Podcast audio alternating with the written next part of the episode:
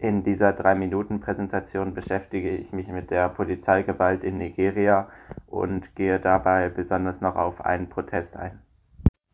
Die Polizeigewalt in Nigeria wird seit längerem schon diskutiert, da es häufig zu Erschießungen kommt von unschuldigen Personen oder generellen Festnahmen, die meistens grundlos sind und die Polizei dort generell unmoralisch handelt.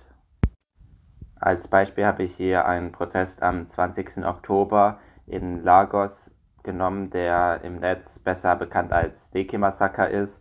Dort wird besonders das Recht der Meinungsfreiheit verletzt und bei diesem Protest kam es zu verheerenden Folgen aufgrund polizeilicher Gewalt.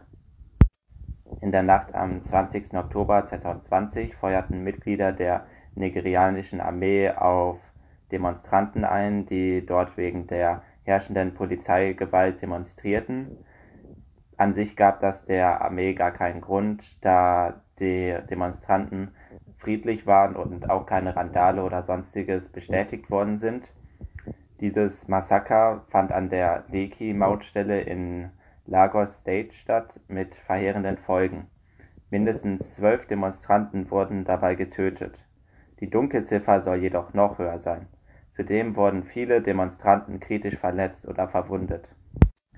In der folgenden Zeit nach dem Massaker in Lekki kam es dann zu heftiger Gewalt durch Gauner und es gab Plünderung von Geschäften und Zerstörung von Eigentümern.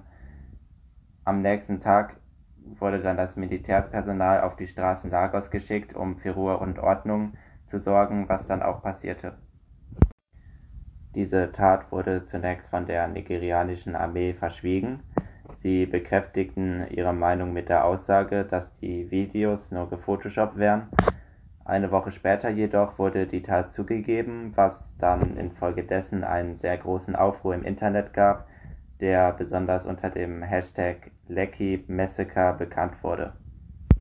Dieser Vorfall verdeutlicht nochmal, dass die Situation besonders in afrikanischen Ländern alles andere als menschenrechtsbeachtend ist was man an diesem Beispiel gesehen hat, da die Demonstranten nur friedlich ihre Meinung zeigen wollten, aber trotzdem von der Polizei niedergeschossen worden sind.